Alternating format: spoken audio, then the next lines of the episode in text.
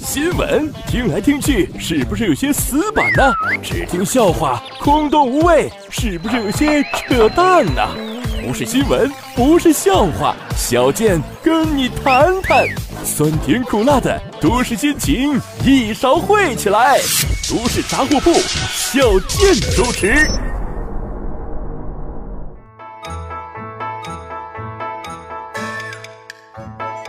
人傻嘴不甜，长得磕碜还没钱。大家好，我是小健。昨天开始，有个叫比特币的病毒在全世界是大火呀。不，不是说这个病毒多受欢迎啊，是这个病毒呢，在好多电脑上烧了一把大火。只要让它感染了，你是什么文件也打不开，想灭火、恢复文件。也不是不可以，得给人家钱。人家黑客还说了啊，我们以人格保证，没有我们的解密服务，就算是天王老子来了，也恢复不了这些文件。多凶人！你说啊，我想看我自己的东西，我还得给你掏钱。而且人家这个支付的方式啊，就是只要比特币。比如全英国有十六家医院遭到围攻啊，内网瘫痪。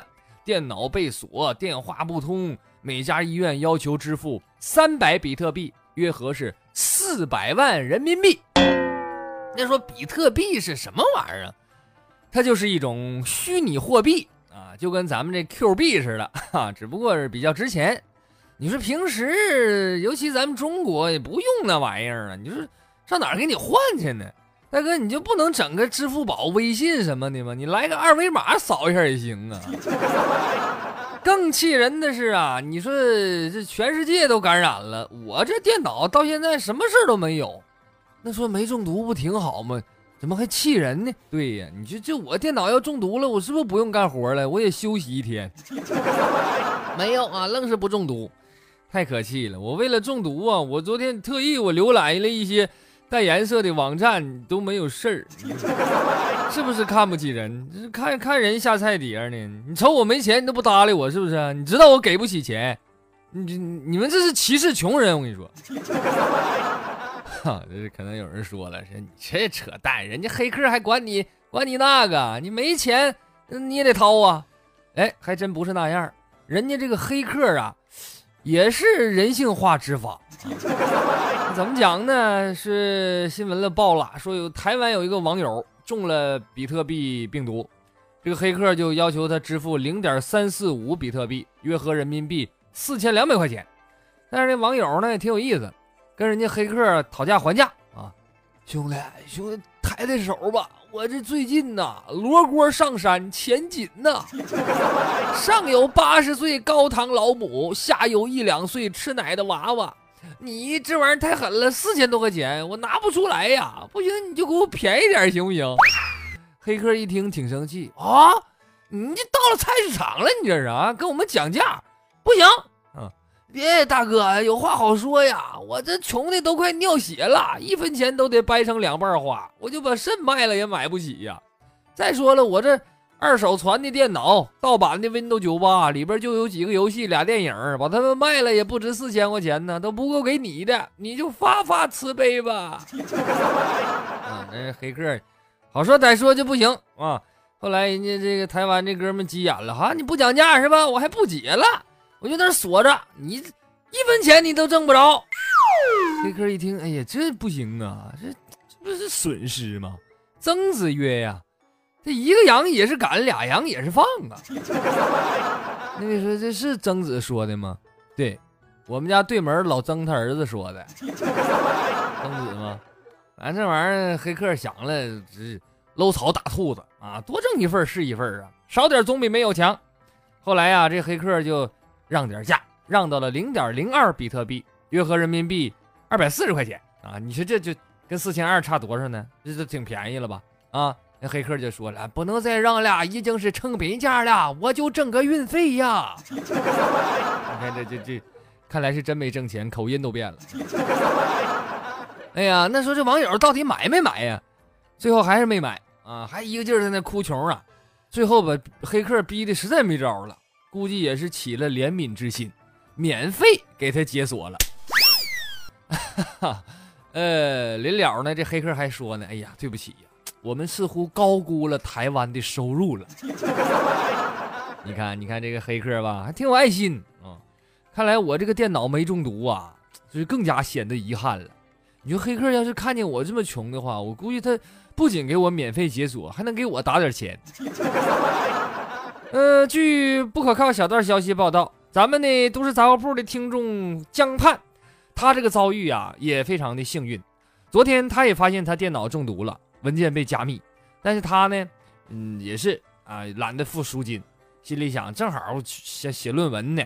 这我就不用写了啊！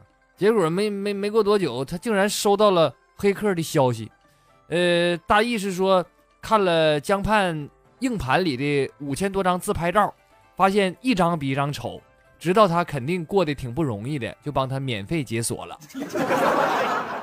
那么专家同时提示，黑客也是人，大伙儿平时在硬盘里啊多存一些自己的丑照，或者是呃银行卡余额的截图等等。可能会激起黑客的同情心，免于被黑。呃，与此同时，都市杂货铺网络安全中心也郑重地提示您：鉴于最近网络病毒肆虐，请务必牢记电脑病毒预防三字歌。那位说什么三字歌呢？大家听好了啊，这是我小健自己发明的三字歌，预防电脑病毒啊，叫勤洗手、戴口罩、多喝水、多日照。把蓝根，把醋熬，常锻炼，打疫苗，早发现，早治疗，实在不行，砸电脑。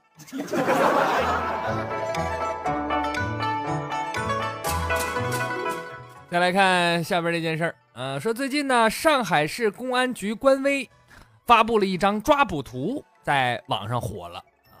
这个微博中就说了，说这个侦查员呢，在抓捕的时候要面临各种危险和考验。有时候保持严肃也是其中之一。呃，这话什么意思呢？配了一张图片啊，就是现场抓捕犯人的。点开大图之后啊，第一眼就看着了，有几个侦查员正那这这抓人的吗？这个侦查员的脸呢被 P 成猫脸了，哈，挺有意思。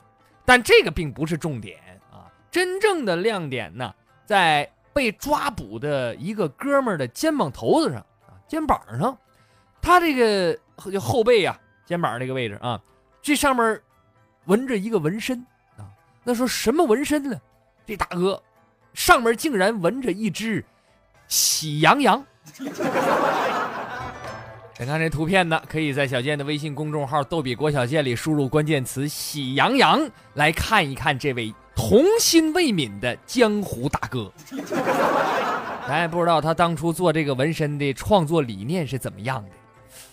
但我觉得，就算你喜欢看这个动画片儿，那么如果你纹一个灰太狼，难道不是更符合你凶狠的气质吗？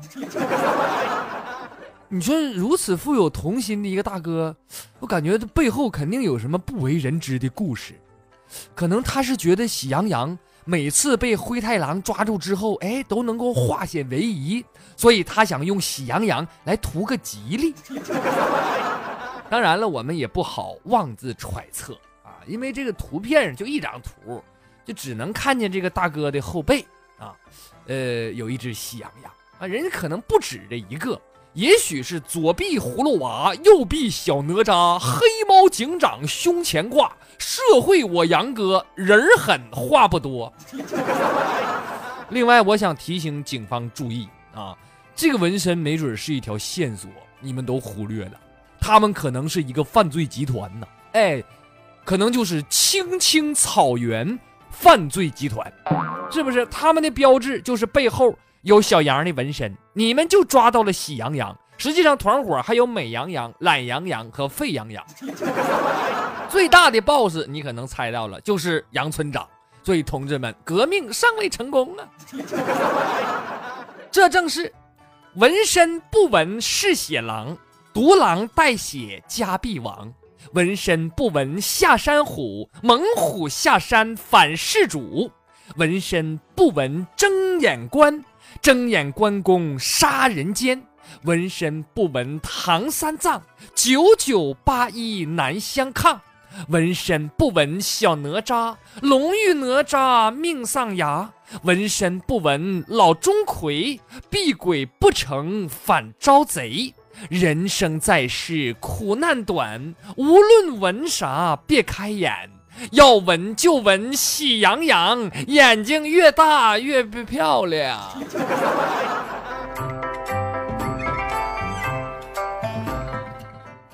说最近河南洛阳的民警啊，有一天晚上啊就夜查酒驾啊，呃，那么在检查的过程中啊，有一辆车呀晃晃悠悠的就被警方给拦下来了，警察就把这个司机小伙叫下来了。刚想查验驾驶证测测酒驾，可哪知这小伙是极不配合啊！你们要干啥？我不测啊！我告诉你，别惹急了我，我要生起气来呀，连我自个儿都害怕。但是你想，人家警察能听你这个吗？人干嘛的？上来俩警察就要采取强制措施，要把他摁住了。哪知这个小伙也不是凡人。一个黄龙斗甲甩开了两个警察，紧接着一个箭步，噌的一下就窜出去了。后边两个警察呢，也是紧追不舍。前边跑得快，后边追得紧。不一会儿，从旁边又追上俩警察来啊！蹭蹭蹭，后边这顿撵呢。可你别看警察人多，还真就没跑过这个小伙啊！跑得挺快。只见这小伙径直冲到了旁边楼里的一个大门里头，门上写着几个大字。公安局交警大队三中队，目前这个小伙因为无证驾驶、酒后驾驶，正接受交警部门的处罚。这小伙那你说你跑啥呢？反正殊途同归，反正是要上公安局。你是非得要自自自首吗？是？那你要是是真自首的话，我讲你这个认罪悔罪、自投罗网的态度还真挺积极呀！啊，本来想用警车给你拉去，你这你现在自己跑来了，你省多少油钱？另外后边跟一帮警察撵你，还帮助警察他们锻炼身体了呢，是不？这就一举两得，哎，这一箭双雕，一往无前，一一一个大笨蛋，这是。哎，不过我看这新闻。有一种似曾相识的感觉，记得前一阵子小健我也说过一个啊，说一个小偷啊偷完钱包，咋就跑啊，一扭头咋慌不择路跑进了旁边的派出所。这下我觉得你俩可以在里边拜个把兄弟了，要不你俩唠唠，没准什么一个师傅教的套路都挺像的。估计这小伙进去还得说呢，哎呀，对对不起各位队友啊，刚才我延迟太高，实在拉不回来了，直接冲击对方大本营了，我真不是故意送人头的。想看这小伙子是如何飞奔自首的，请添加小健的微信公众号“逗比郭小健”啊，输入关键词“自首”就可以了。好了，下面咱们再来看一个有意思的事儿啊，说在美国。有这么一位摄影师彼得斯，前些日子啊，他接到一个客户的委托啊，干嘛呢？这个客户准备跟他女朋友求婚，而且地点很特别，他俩呀都爱爬山，他就准备在某一天早上爬山的时候，在山顶上跟女朋友求婚。你看这么值得纪念的时刻，那得拍个照留念呢啊！但是自己拍这玩意儿腾不出手来，而且效果不一定好啊。为了显示非常重视啊，很隆重，拍出更好的效果，他就特别找了这个摄影师彼得斯，让他呀提前去这个山顶上藏好了，离得远远的，哎，别让女朋友看见。机器什么的呢都架上，到他求婚的时候，你就啪啪啪啊！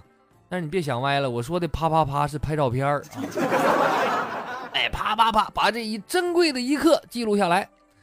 彼得斯一听，这没问题呀，那咱们就是干这个的呀。啊来吧！那说大早上爬那么高，这那这挺累呀，这累点没关系，多给钱呗。哈，那么两边约定好了，当天一大早啊，这彼得斯扛着摄像器材，一大包啊，又是相机，又是又是长焦镜头，又是三脚架，等等吧。提前到达了约定地点，就在那准备。过了一会儿，果不其然，一对情侣来求婚了。啊，彼得斯呢，在完美时刻。按下了相机快门啊，给他们拍摄了一组美丽的婚纱照。当然，这个照片虽好啊，拍的也是挺费劲啊，翻山越岭的也累够呛。拍完之后呢，彼得斯就把照片给其这个客户发过去了，然后他自己就回家睡回笼觉去了。可是，一觉醒来呀，客户给他发信息了，说：“你拍的谁呀？这也不是我呀。”彼得斯一听糊涂了，这怎么不是你？不你谁呀？这也不是说大街上人多，我拍错了。你说那大早上爬那么高求婚去，而且咱都约好了时间地点了，这还能有错吗？啊！可是后来他仔细一问，才知道啊，还真是拍错了。这真是啊，怎么讲？天意弄人，无巧不成书。那说怎么回事呢？本来呀。跟彼得斯预约的那对情侣迟到了一个小时，那他们就给这个彼得斯打电话，但是山里你想没信号啊，联系不上。可就在这个时候啊，巧合的是，另外一对情侣就在同一个时间、同一个地点也来求婚，哎，让彼得斯误打误撞给碰上了，以为是他客户呢，哈哈，结果搞了个大乌龙，拍了别人的求婚照。你说惊不惊喜啊？意不意外？这真是世界之大，无奇不有，呃，让人欢喜，让人忧啊。那彼得斯呢？挺倒霉，起了大早赶个晚集啊，费挺大劲还拍错了，呃，也没挣着这钱啊。但是也没办法呀。你说他还不认识这客户，之前不知道长什么样啊？那来晚了谁知道啊？谁能想到有这么巧的事儿啊？当然，人家彼得斯呢挺想得开啊。后来呀，他就找到了那对儿。呃，幸运的情侣把这组珍贵的照片免费送给了他们。这俩情侣，你想吧，那肯定乐坏了。你这不是天上掉馅饼吗？这是哈，我们本来没有这个这个这个呃准备，这是没想到有人给我们猫那拍照片。这大早上的哈，这挺高的山，你说这这好事儿。当然了，人家说给彼得斯钱，哎，彼得斯也没要啊，所以就当做是一个礼物吧。呃，相信这个新闻一报啊。找他拍照的肯定不少啊，也算是做了广告了。哎呀，这个结局呀也算是皆大欢喜。就是来晚那客户找彼得斯那个，他有点倒霉啊。当然了，你自己来晚了，你也不怪人家是吧？而且呀，我觉得你俩现在拍照什么都好说，当务之急，你得赶紧买个闹表啊。要说巧啊，咱们再说一件巧事儿啊。说七岁的沐晨小朋友是重庆某小学一年级的学生，这两天呢，他妈给他收拾屋，就偶然发现呢，女儿这个衣柜上贴着一张老照片儿呃，无意中呢，他妈就仔细端详端详这张照片儿忽然就发现呢，照片里有一个背景女孩特别眼熟。那说什么叫背景女孩呢？哎，就是照片里拍着别人了啊！你像咱们旅游去是吧？人山人海的，也保不齐拍着别的游人什么的。那说这背景女孩眼熟是谁呢？仔细一看，原来呀就是小沐晨，现在他不上小学了吗？现在的班主任林老师。但是那照片呢是四年前拍的，当时这小沐晨和妈妈在这个公园里头玩那时候闺女还读幼儿园呢。并不认识林老师，怎么把他拍进去了呢？啊哈！而且那次他们上公园拍了很多照片，女儿就挑了这一张贴在自己的衣柜上，一直陪伴女儿四年多的时间。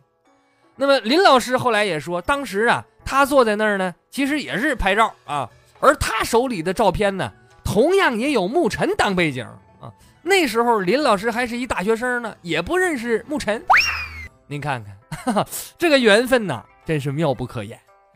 我觉得沐晨应该感谢拍照片的爸爸，他爸拍的照片，估计他爸拍的时候啊，那时候看见林老师还还是一个美女大学生啊，虽然不认识，但是可能看见美女的时候，你是吧，就不由自主手一哆嗦就给拍进来了。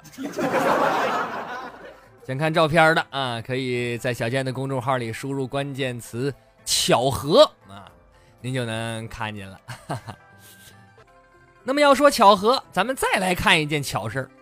说日前美国姑娘布罗茨基，嗯，就上这个呃一个公园去玩去，也是上公园啊。那说她上公园怎么也拍照了？拍着老丈母娘了？没没没有啊。说他去公园玩啊，说这个入口的在入口这个地方呢，他就看着一块漂亮的玻璃啊，在阳光之下闪闪发亮，嗯，惹眼。于是呢，他就捡起来带回家了。但是后来他看了一个钻石展的照片，发现跟他捡的这玻璃长挺像，他就感觉这里边好像有点什么事儿。拿到这个相关的机构这么一查呀，经过工作人员专家的这个证实，他捡到的就是一颗钻石。这颗钻石二点六五克拉啊，就是在这公园里捡的。那说是什么公园？他妈捡到钻石了呢？你一听名就知道了，这个叫钻石坑国家公园啊。这个公园地下原来是九千五百万年前的一个火山，呃，然后喷发出来的熔岩等等形成的一个通道啊。这公园从一九六零年以来呀，已经发现了七万五千多颗钻石。而最吸引人的地方是什么呢？只要是谁发现了钻石啊。就可以直接带走，不用上交国家。同时，官方还给你开具一份鉴定证书。您看看，你可是上哪找这好事儿呢？哎呀，你说，假设这个公园要是开在我家附近的话，那我就不用干别的了，一把铲子和一个簸箕将伴随我的终生啊！这。但是话说回来，有的时候啊，想发财还得需要一份运气。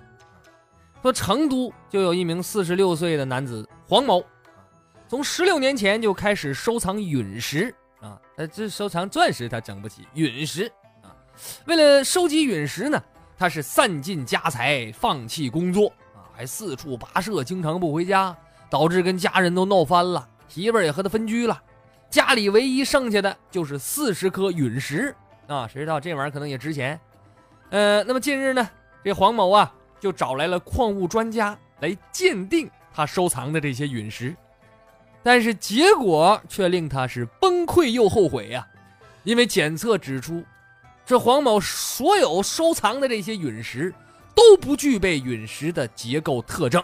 那什么意思呢？就是说他所有这些陨石都是假的，这就很悲惨了啊！对这位男子的遭遇，我们深表同情啊，同时提醒大家。你有爱好也好啊，或者你做什么买卖也好，这再好也不如家庭重要啊。何况你买这些四十多颗全是赝品。提醒大家，想跟小健聊天扯淡的，请您下载蜻蜓 FM APP，关注直播专区。每周三、周六晚上九点，小健会跟各位听友实时互动。实在没赶上直播的，还可以在小健讲段子专辑里收听录音。最后，欢迎关注小健的微信公众号“新闻逗比郭小健”，还有小健的新浪微博主播郭小健，会有更多精彩内容奉献给大家。今天的节目就到这里，感谢您的收听，我是小健，不是再见的见，再见。